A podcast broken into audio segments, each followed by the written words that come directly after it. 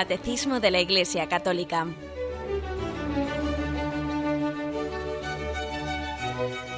Un programa dirigido por Monseñor José Ignacio Munilla, Obispo de San Sebastián.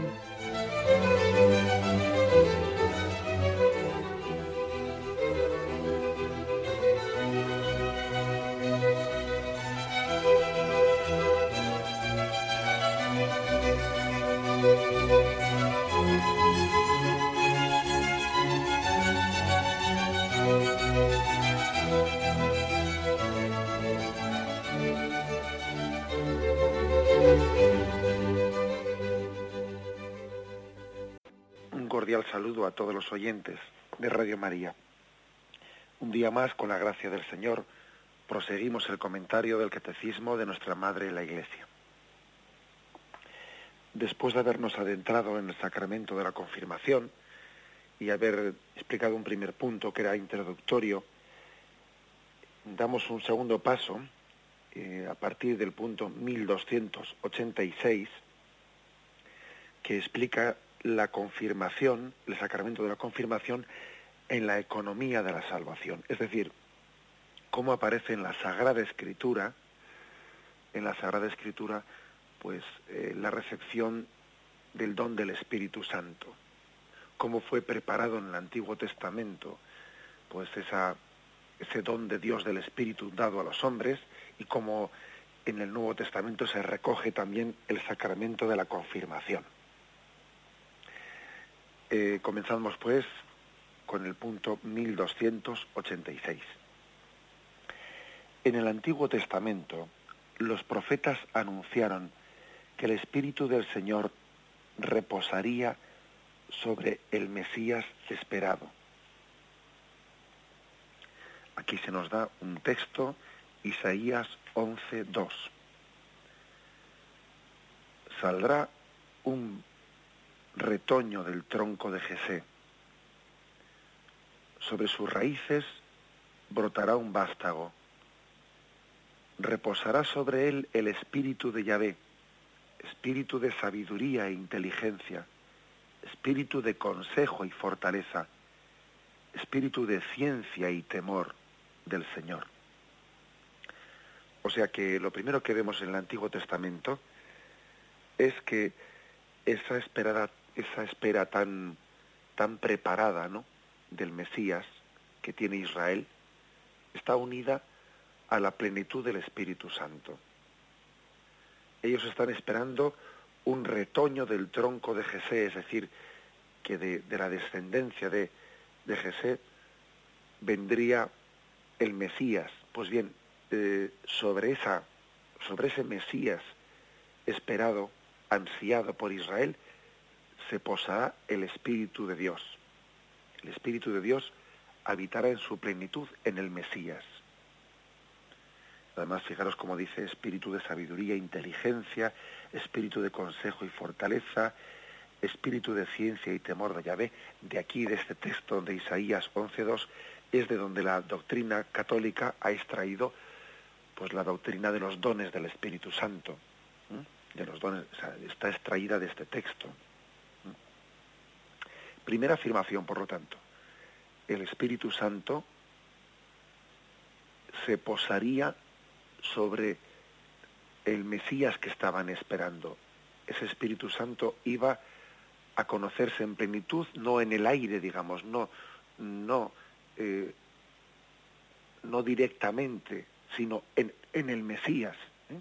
Es decir, la, la forma en la que Israel iba a conocer el Espíritu Santo era en el Mesías esperado. Bien, continúa. Ese Espíritu del Señor reposaría sobre el Mesías para anunciar, para, para, realizar su misión salvífica. Y aquí se nos dan otros textos para que veamos cómo el Espíritu Santo mm, ha venido, se ha reposado, mejor dicho, ¿no? Se ha hecho, se ha, ha inhabitado plenamente en el Mesías pues para realizar su misión salvífica. Lucas 4, 16, 22. Vino a Nazaret, donde se había criado, y según su costumbre entró en la sinagoga el día del sábado y se levantó para hacer la lectura. le entregaron el volumen del profeta Isaías y desenrollando el libro halló el pasaje donde estaba escrito. El Espíritu del Señor está sobre mí, porque me ha ungido para anunciar a los pobres la buena noticia. Me ha enviado a proclamar la liberación a los cautivos y la vista a los ciegos, para dar la libertad a los oprimidos y proclamar un año de gracia del Señor. Enrollando el volumen, lo devolvió al ministro y se sentó. En la sinagoga todos los ojos estaban fijos en él. Comenzó pues a decirles, esta escritura que acabáis de oír se ha cumplido. Y todos daban testimonio de él y estaban admirados de las palabras llenas de gracia que salían de su boca. Es decir, el Espíritu Santo, tal y como estaba profetizado en, Isaías, ha ungido eh, al Mesías para que proclame el año de gracia del Señor, para proclamar la gracia de Yahvé a todos los pobres de Yahvé. Es decir, el Espíritu Santo se ha posado plenamente sobre ese Mesías esperado para proclamar el reino de Dios, la llegada del reino de Dios. La misión salvífica, Jesucristo la realiza impulsado por el Espíritu Santo, lleno del Espíritu Santo. De hecho, lo que Él, lo que Él nos da, ¿eh? lo que Él nos, nos ofrece en su mensaje, pues es al mismo Espíritu Santo. Jesús actúa lleno del Espíritu Santo. ¿Y qué es lo que nos da? Nos transmite al Espíritu Santo. Acordaros también de que hay pasajes mm, en los que se remarca cómo Jesús es movido por el Espíritu Santo. Por ejemplo, después de ser bautizado en el río Jordán, donde el Espíritu Santo se posó sobre él, pues dice el Evangelio, el Espíritu condujo al Señor al desierto. Es curioso esto. ¿eh? El Espíritu Santo condujo al Señor al desierto, es decir, parece que eh, es como si estuviese ahí remarcando que el motor el motor que, mueve a Jesucristo es el Espíritu Santo. Es el principio, el principio formal de su, de su iniciativa. El Espíritu Santo es el que tiene mueve la iniciativa de Jesucristo. Él es movido por el Espíritu Santo. Bien, continúa este punto de catecismo. El descenso del Espíritu Santo sobre Jesús en su bautismo por Juan fue signo de que Él era el que debía venir, el Mesías, el Hijo de Dios. Mateo 3, versículo 13, 17. Entonces aparece Jesús que viene de Galilea al Jordán, donde Juan para ser bautizado por él. Pero Juan trataba de impedírselo diciendo, soy yo el que necesita ser bautizado por ti, y tú vienes a mí. Jesús le respondió, déjame ahora, pues conviene que así cumplamos toda justicia. Entonces le dijo, entonces, perdón, le dejó. Bautizado Jesús salió del agua, y en esto se abrieron los cielos, y vino el Espíritu de Dios, que bajaba en forma de paloma, y venía sobre él. Y una voz que salía de los cielos decía, Este es mi Hijo amado, en quien me complazco. Aquí lo principal de esta cita, el catecismo nos quiere decir con ella que una de las formas, ¿no? O sea, el, hecho clave para reconocer que Jesús eh, es el Mesías, el Mesías esperado, es que el Espíritu Santo se ha posado sobre él. ¿Mm? Este es, eh, es el signo, el signo que Juan Bautista estaba esperando. Igual que también hay otros signos que son las curaciones que Jesús hizo, ¿no? Por ejemplo, cuando está Juan Bautista en la cárcel, manda desde la cárcel a Jesús unos, unos enviados que le preguntan, ¿eres tú el Mesías que estaba por llegar o tenemos que esperar a otro? Y, y Jesús les dice a esos enviados de Juan Bautista, id y decidle a Juan, los ciegos ven, los cojos andan, a los pobres se les proclama ¿eh? el mensaje de liberación. Es decir, estos son los signos de Dios. Eh, los signos son también los signos de liberación, de sanación. Eh, también los milagros que Cristo realizó eran signos de que Él era el Mesías. Bien, pues otro signo de que Él era el Mesías es que el Espíritu Santo se habría posado sobre Él en el río Jordán. Estamos, estamos de alguna manera dando cumplimiento a lo que Isaías eh, había profetizado, tal y como antes hemos leído, ¿no? Sobre él se posará el Espíritu del Señor. Pues ahora resulta que Juan Bautista ve que sobre este se ha posado el Espíritu del Señor. Se abren los cielos en el río Jordán y sobre este se posa el Espíritu del Señor. Se está cumpliendo lo dicho por Isaías. Este es el signo de que este es el Mesías, porque el Espíritu se ha posado sobre él. Bien, continúa este, este texto del catecismo y nos ofrece también otro, otro pasaje, que es el de eh, San Juan, capítulo primero, versículo 33-34. Dice, y Juan dio testimonio diciendo, he visto al Espíritu que bajaba como una paloma del cielo y se quedaba sobre él. Y yo no le conocía, pero el que me envió a bautizar con agua me dijo, aquel sobre quien veas que baja el Espíritu y se queda sobre él, ese es el que bautiza con Espíritu Santo. Y yo lo he visto y doy testimonio de que este es el elegido de Dios. ese era el signo. El Espíritu Santo se ha, se ha posado sobre él, luego él es el Mesías esperado. Prosigue el punto del catecismo que estamos comentando diciendo, habiendo sido concebido por obra del Espíritu Santo, toda su vida y toda su misión se realiza en una comunión total con el Espíritu Santo que el Padre le da sin medida. O sea, es decir, que Jesús es mm, movido por el Espíritu Santo. Es eso que os he dicho antes, de que el Espíritu Santo condujo a Jesús al desierto. También hay otros pasajes que dicen, entonces Jesús, lleno del Espíritu, levantó los ojos al cielo y dijo, Padre, te doy gracias por estas, porque estas cosas se las has ocultado a, los soberbios, se las has revelado a la gente sencilla. Es decir, dice, Jesús lleno del Espíritu dijo, o sea, que Jesús le movía al Espíritu Santo para rezar, para ir a otro sitio, para trasladarse. O sea, el Espíritu Santo, igual que nosotros decimos, el Espíritu, o sea, creo, ¿no?, que he recibido la, la inspiración del Espíritu Santo para esto, para lo otro. En el caso de Jesús, no es que sea eh, una mera inspiración, ¿no? Es que es movido por el Espíritu Santo, es que el Espíritu Santo es el motor, ¿eh? es el principio formal de actuación de, su vida. Bien, el Padre pues da, le ha dado el Espíritu sin medida porque está en plena comunión ¿eh? con el Espíritu Santo.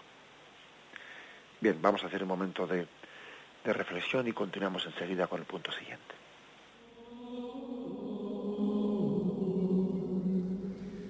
Amen.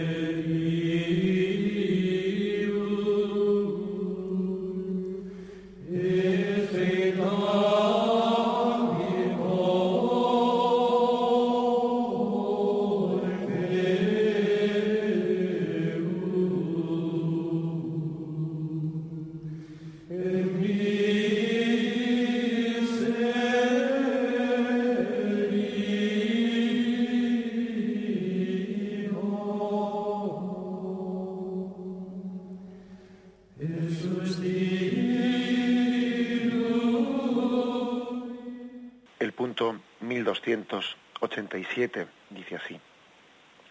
Ahora bien, esta plenitud del Espíritu no debía permanecer únicamente en el Mesías, sino que debía ser comunicada a todo el pueblo mesiánico. Es decir, que no se trataba de que eh, Jesús, eh, el Mesías, iba a ser ungido por el Espíritu Santo de una forma excluyente, no, sino que de él sería comunicado a todo el pueblo mesiánico, porque si el Mesías recibe el Espíritu, el pueblo mesiánico también lo recibe.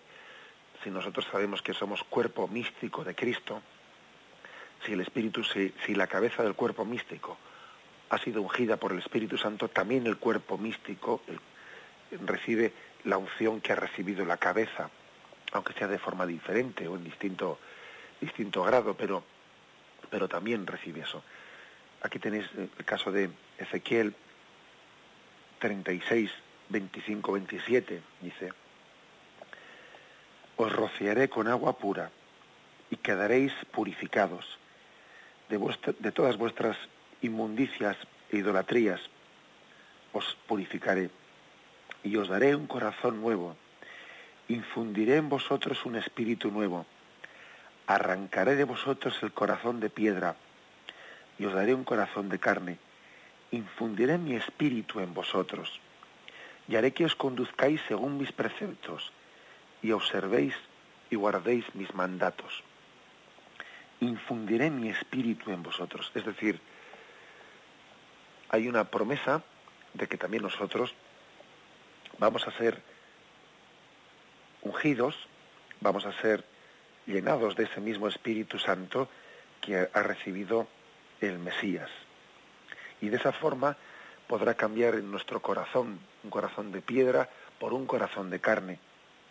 Solamente el Espíritu Santo es capaz de hacer ese milagro de transformación en nosotros. El libro de Joel, capítulo tercero, versículo primero y segundo, también hace esta profecía. Sucederá después de esto que yo derramaré mi espíritu en toda carne. Vuestros hijos y vuestras hijas profetizarán. Vuestros ancianos soñarán sueños y vuestros jóvenes verán visiones. Hasta en los siervos y las siervas derramaré mi espíritu en aquellos días. Estos son los tiempos mesiánicos, una vez que el Espíritu ha venido en plenitud sobre el Mesías, a partir de ahí es derramado en todos los siervos y siervas, como dice aquí. Derramaré mi espíritu en toda carne. Hasta, hasta el don de la redención, hasta que la redención ha sido realizada en Cristo, el pecado había hecho que el espíritu y la carne fuesen enemigos. Sin embargo, el don de la redención ha reconciliado, ha reconciliado al hombre con esa vocación de Dios y el espíritu y la carne han sido también reconciliadas y por eso el Espíritu Santo, como dice esta profecía de Joel, es derramado en toda carne, en todo ser humano. Continúa el texto del catecismo. En repetidas ocasiones, Cristo prometió esta efusión del Espíritu Santo. Estos textos que hemos leído antes eran del Antiguo Testamento, ¿no? Profecías que también anunciaban que el Espíritu iba a ser infundido en todos los siervos, en toda carne. Pero también Jesús continuó con esa promesa. Tenemos unos cuantos textos. Lucas 12, versículo 12. Cuando os lleven a las sinagogas, ante los magistrados y las autoridades, no os preocupéis de cómo, cómo defenderos o de qué decir, porque el Espíritu Santo os enseñará en aquel mismo momento lo que conviene decir. O sea, Jesús también promete que el Espíritu Santo se les va a dar a sus apóstoles para que tengan la gracia de, saber hablar, ¿eh? de saber defenderse ante, ante los demás. Juan 3, versículos del 5 al 8. Respondió Jesús, en verdad, en verdad te digo, el que no nazca del agua y del espíritu no puede entrar en el reino de Dios. Lo nacido de la carne, carne es. Lo nacido del espíritu es espíritu. No te asombres de que te haya dicho tenéis que nacer de lo alto. El viento sopla donde quiere y oye su voz, pero no sabes de dónde viene ni a dónde va. Así es todo el que nace del espíritu. Jesús pues nos, nos indica que tenemos que nacer del espíritu, porque de lo contrario seremos nacidos únicamente de carne, seremos carnales. Estamos llamados a nacer de ese espíritu, de esa agua viva. También nos ofrece otro texto, Juan 7, versículos 37-39. El último día de la fiesta, el más solemne, Jesús se puso en pie y gritó, si alguno tiene sed, venga a mí y beba. Como dice la escritura, de su seno correrán ríos de agua viva. Esto lo decía refiriéndose al Espíritu que iban a recibir los que creyeran en Él, porque aún no había Espíritu, pues todavía Jesús no había sido glorificado. Un texto pues impresionante en el que Jesús profetiza la llegada del Espíritu Santo, la efusión del Espíritu Santo después de su glorificación. El Espíritu Santo no había sido dado todavía en, plenitud, ¿no? porque, porque todavía Cristo no había sido glorificado. El Espíritu Santo es verdad que en el Antiguo Testamento ya actuaba, pero no se había dado en profusión, en plenitud, hasta la glorificación de Jesucristo, hasta su glorificación. Algún Santo Padre pone un texto hermosísimo, que es el siguiente, creo que en alguna ocasión ya, ya os lo he comentado, pues pone el ejemplo de que igual que un frasco de perfume contiene dentro de sí, ¿no? Contiene ese perfume, pero, pero como está cerrado por un cristal herméticamente cerrado, pues bueno, el perfume no huele, pero cuando se rompe, si se tira al suelo y se rompe ese frasco precioso, entonces se difunde por toda la habitación y por toda la causa y por toda la casa, perdón, ese perfume que estaba guardado en ese frasco. Así también es el Espíritu Santo que en el momento en que Cristo es glorificado, es sacrificado y resucita, en ese momento se infunde el Espíritu Santo que estaba guardado en esa humanidad que guardaba el Espíritu Santo. Por eso cuando el soldado traspasa con su lanza el costado de Cristo y allí brotó agua, imagen del Espíritu Santo, ese es el momento en el que el frasco es roto y se, difunde todo el Espíritu por toda la casa. El Espíritu Santo, pues, eh, es fruto de, del Cristo glorificado, del Cristo muerto, resucitado, ascendido a los cielos y, entregado en Pentecostés. Bien, se nos ofrece otro, otro texto más, Juan, Juan 16, versículo del 7 al 15. Pero yo os digo la verdad, os conviene que yo me vaya, porque si no me voy, no vendrá a vosotros el Paráclito, pero si me voy, os lo enviaré. Y cuando Él venga, convencerá al mundo en lo referente a esta prueba.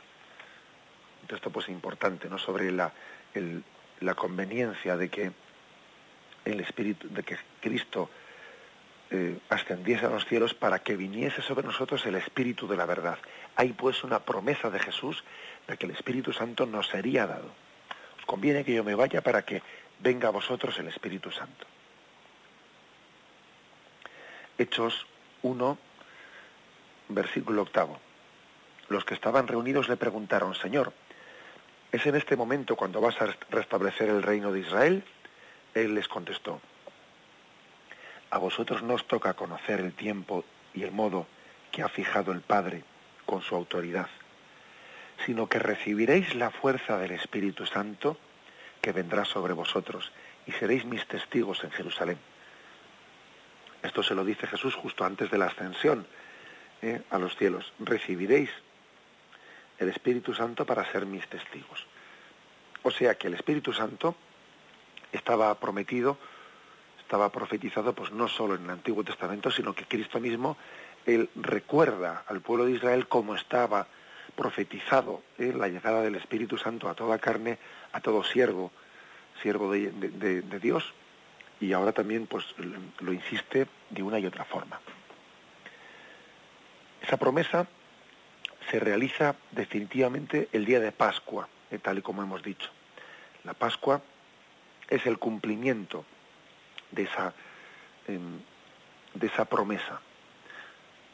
Acordaros de cómo cuando Jesús resucitado se aparece a sus discípulos y les saluda con esa expresión de paz a vosotros. Después de ello les dice, les sopla y les dice, recibid el Espíritu Santo. Es impresionante, ¿no? Que, el, signo que Jesús utiliza para comunicar el Espíritu Santo sea soplar sobre, sobre los apóstoles. Acordaros de aquel pasaje ¿no? del Antiguo Testamento cuando, cuando Elías percibe la presencia de Dios no en el terremoto, no en el huracán, no en el fuego, sino lo percibe en el susurro del viento, en ese viento, en esa brisa suave que parece que está recordando a Jesús que sopla sobre sus apóstoles y les dice, recibid el Espíritu Santo. El aliento de Cristo comunica el Espíritu Santo a los suyos y finalmente en plenitud, pues lo haría en Pentecostés, ¿no? Lo dice Hechos 2, versículo del primero al 4. Al llegar el día de Pentecostés, estaban todos reunidos en un mismo lugar. De repente vino del cielo un ruido como de una ráfaga de viento impetuoso, que llenó toda la casa en la que se encontraban. Se les aparecieron unas lenguas como de fuego, que se repartieron y se posaron sobre cada uno de ellos quedaron todos llenos del Espíritu Santo y se pusieron a hablar en lenguas según el Espíritu les concedía expresarse. Uno puede, si a uno preguntaría, ¿no? Se preguntase, perdón, preguntase, pues, bueno, entonces, ¿cuándo fue infundido, el Espíritu Santo? Pues eh, en las apariciones de Cristo resucitado o en Pentecostés. Bueno, tampoco veamos eso como un momento así puntual. ¿eh? Es evidente que, en, Pentecostés el Espíritu Santo es infundido plenamente y ya de una manera efectiva y, digamos que mm, ejecutando ya su toda desplegando desplegando toda su plenitud no pero ya desde el mismo momento de, de la resurrección de Cristo o sea desde el mismo momento de la de la pasión y glorificación de Jesucristo, el Espíritu Santo está siendo infundido. Ves como Jesús en el saludo que da a sus apóstoles cuando se aparece resucitado les dice, recibid el Espíritu Santo a quienes les perdonéis los pecados, les quedan perdonados. O sea que el Espíritu Santo ya está siendo comunicado por Cristo resucitado. Otra cosa es que no se despliega, no se despliega toda su potencialidad, ¿no? toda su capacidad de, de, transformación, ¿eh? pues hasta Pentecostés. Pero es fruto del Espíritu Santo de la pasión, resurrección y ascensión de Cristo a los cielos. En, en definitiva, aquí se nos está queriendo, mm, queriendo decir que la promesa de la Pascua, la promesa de Cristo, la promesa del Antiguo Testamento, esa promesa de que os conviene que yo me vaya, se cumple plenamente, ¿no? Llenos del Espíritu Santo, dice aquí, los, los apóstoles comienzan a proclamar las maravillas de Dios. Y Pedro declara que esta efusión del Espíritu es el signo de los tiempos mesiánicos, como diciendo, este era el signo. Aquí tenéis, ¿eh? tenéis un, la prueba, ¿no? Hechos 2, 17, 18, dice, sucederá en los últimos días, dice Dios, derramaré mi espíritu sobre toda carne y profetizarán vuestros hijos y vuestras hijas. Este es el signo que Yahvé derramaría sobre sus siervos el Espíritu Santo. los apóstoles pueden decir a la gente a la que predican, ¿os dais cuenta? Se ha cumplido aquella promesa. Los que creyeron en la predicación apostólica y se hicieron bautizar recibieron a su vez el don del Espíritu Santo. Convertíos, haceos bautizar y recibiréis el don del Espíritu Santo. ¿eh? Dice Hechos de los Apóstoles 2, 38. Bien, como vemos, por lo tanto, el resumen de este, de este punto, que nos da una, profesión, una profusión grande de textos bíblicos, es ya en el Antiguo Testamento había sido profetizado que el Espíritu de Yahvé eh, vendría no sólo sobre el Mesías, sino también sobre el pueblo mesiánico. Esa, esa profecía fue también difundida por Jesucristo. Jesús prometió el Espíritu Santo para todos aquellos que esperasen su llegada y finalmente se realiza, ¿no? Se realiza, se cumple esa promesa en la glorificación de Cristo, cuando Cristo muere y resucita y asciende a los cielos, fruto de su glorificación, fruto de la Pascua, nos es infundido el Espíritu Santo. Bien, lo reflexionamos y continuamos enseguida.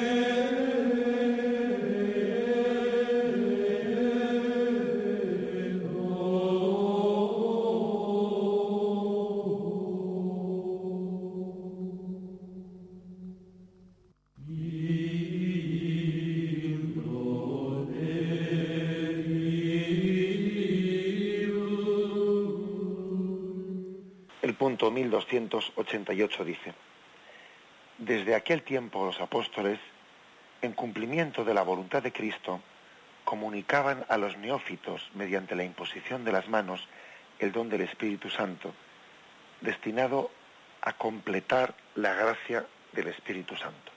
Bien, aquí vemos ya claramente en, este, en esta afirmación y en estos textos que vamos a leer, pues cómo el sacramento de la confirmación pues ya desde el primer momento los apóstoles lo realizaban unidos, unido al, al bautismo, o sea, para completar, dice aquí, ¿no? para a los que estaban recién bautizados, para completar el espíritu, en cuanto que salían de la piscina bautismal, se les ponía, ¿eh? se les imponían las manos para que recibiesen el don del Espíritu Santo.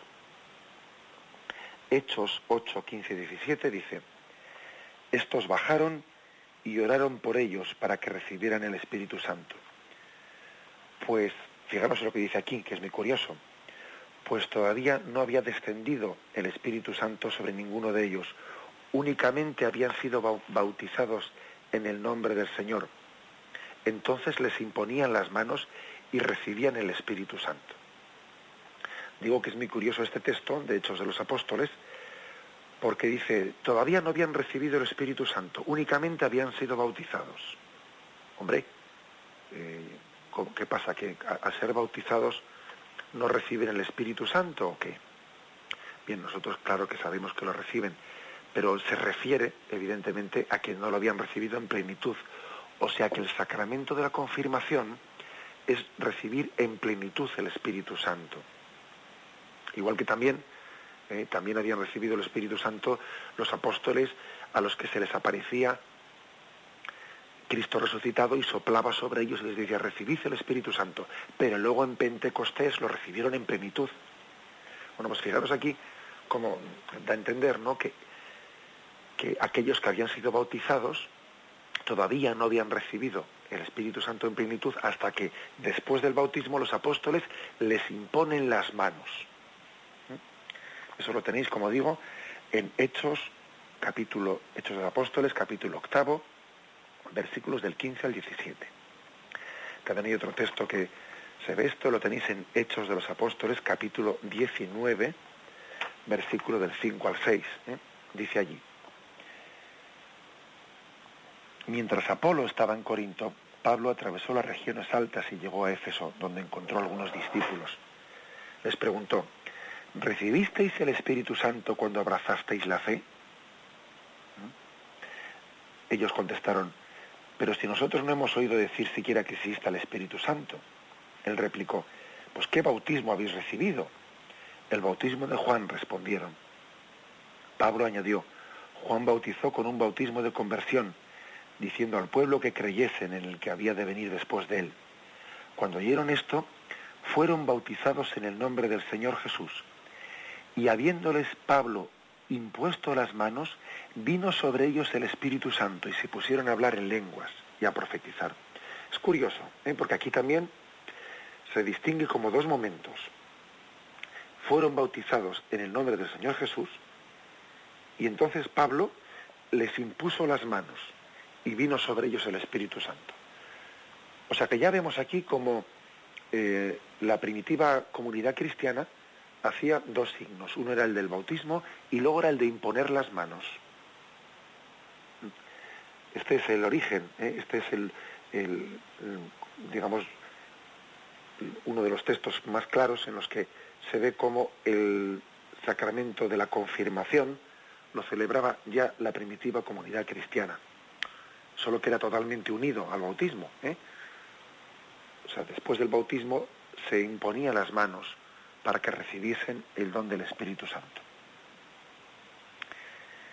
Esto explica, continúa el catecismo, por qué en la carta de los hebreos se recuerda entre los primeros elementos de la formación cristiana la doctrina del bautismo y de la imposición de las manos.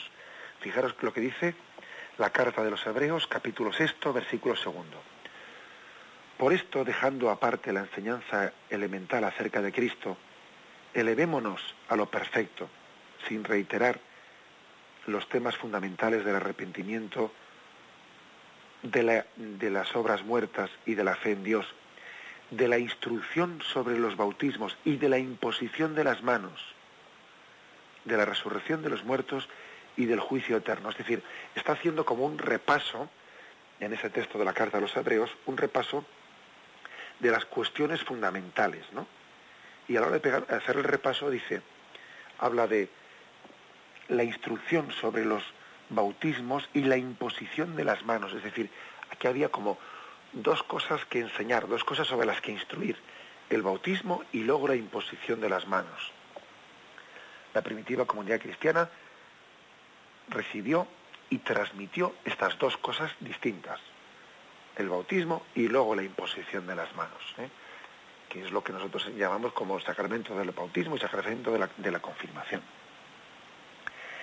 en esta imposición de las manos, la que ha sido, eh, perdón, dice el catecismo, es esta imposición de las manos la que ha sido con toda razón considerada por la tradición católica como el primitivo origen del sacramento de la confirmación, el cual perpetúa, en cierto modo, en la Iglesia la gracia de Pentecostés. Como veis, la Iglesia no, no inventa nada. ¿eh? La Iglesia no inventa nada, sino que la Iglesia lo que hace es descubrir pues mm, aquello que, que el Señor nos ha revelado en las Sagradas Escrituras y luego también lo entendemos mejor a la hora de ver cómo la, la comunidad cristiana desde el principio lo celebró. Nosotros para, para descubrir eh, la voluntad del Señor, su mensaje salvífico, leemos la Sagrada Escritura y luego vemos cómo la primitiva comunidad cristiana entendió y recibió las palabras de Jesús Esa es nuestra, eh, esa es nuestra forma de, de conocer eh, la voluntad del Señor, de, conocer su mensaje. Cuando un, cuando un texto, ¿no? porque es verdad que la Sagrada Escritura tiene también pasajes que tienen su complicación en entenderlos, ¿no? eso, eso ya, todos somos conscientes de ello. Pero fijaros, nosotros tenemos esa, esa inspiración ¿no? de, entender, de comprender la Sagrada Escritura viéndola en la tradición católica, es decir, cómo la primitiva comunidad cristiana recibió esa palabra de Jesús, cómo la realizó. ¿Mm? Porque de lo contrario, de lo contrario, eh, pues la, forma de entender la Sagrada Escritura es decir, a ver qué me parece a mí, eh, claro, eso de que ver qué me parece a mí está sujeto a una interpretación totalmente subjetiva de la palabra de Dios sin que uno eh, conozca el contexto en el que fue pronunciada y ver cómo aquellos a los que Jesús se dirigió su palabra la entendieron y la recibieron. Y claro, pues eso es un peligro de, subjetivismo y de, de, formar la palabra de Jesús según los propios moldes, ¿eh? según haciendo un poco una palabra de Dios a nuestra medida. No, nosotros leemos la palabra de Dios y vemos con mucha humildad, ¿no? vemos cómo fue recibida, cómo fue interpretada por la primitiva comunidad cristiana. Eso es, eh, es la forma de, leer la Sagrada Escritura que tenemos. Eso no quiere decir, eso no quiere decir, entendámoslo bien, pues que también eh, cuando uno lee la Sagrada Escritura, a él también no le pueda inspirar el Espíritu del Señor. Por supuesto que le puede inspirar, ¿no? Pero es una inspiración que no va por libre, ¿eh? no es una interpretación desconectada de la tradición y de, esa recepción que hizo la primitiva comunidad cristiana de la palabra de Dios. Lo que no puede ser es, que el Espíritu Santo pues esté inspirando unas lecturas de la palabra de Dios totalmente distintas y hasta contradictorias del uno del otro. Claro, entonces eh, eso lo más posible, vamos, con toda seguridad, no será inspiración del Espíritu Santo, sino que es tu invención, ¿eh? Tu subjetividad a la que tú luego le pones el nombre de Espíritu Santo, pero, pero no es así. ¿eh? Este es el motivo por el que, ¿por qué, por ejemplo, poniendo este caso concreto, ¿no? ¿Por qué sabemos eh, de la existencia del sacramento de la confirmación? Hombre, pues primero porque vemos en la Sagrada Escritura, vemos como hay textos como estos que os he dicho, de que se distingue entre ser bautizado y recibir el Espíritu Santo. Dice ese texto de Hechos 2 que hemos leído. Estos todavía habían sido, habían sido bautizados únicamente, pero todavía no habían recibido el Espíritu. Y luego dice cómo se les impuso las manos y recibieron el Espíritu. Bien, pero por si cupiese alguna duda, luego vemos que la primitiva comunidad cristiana así lo celebró y que, y que desde el primer momento distinguían entre ser bautizados e imponer las manos y recibir el Espíritu Santo. O sea que si tuviésemos alguna duda de estos textos que hemos leído, pues vamos a la primitiva comunidad cristiana y vemos ellos cómo lo recibieron, cómo lo entendieron, cómo aplicaron esas palabras de, Jesucristo. ¿eh? Eso creo que es importante como criterio de, interpretación de la Sagrada Escritura. Pues bien, eh, me, despido, me despido con la bendición de Dios Todopoderoso. Padre, Hijo y Espíritu Santo descienda sobre vosotros. Alabado sea Jesucristo.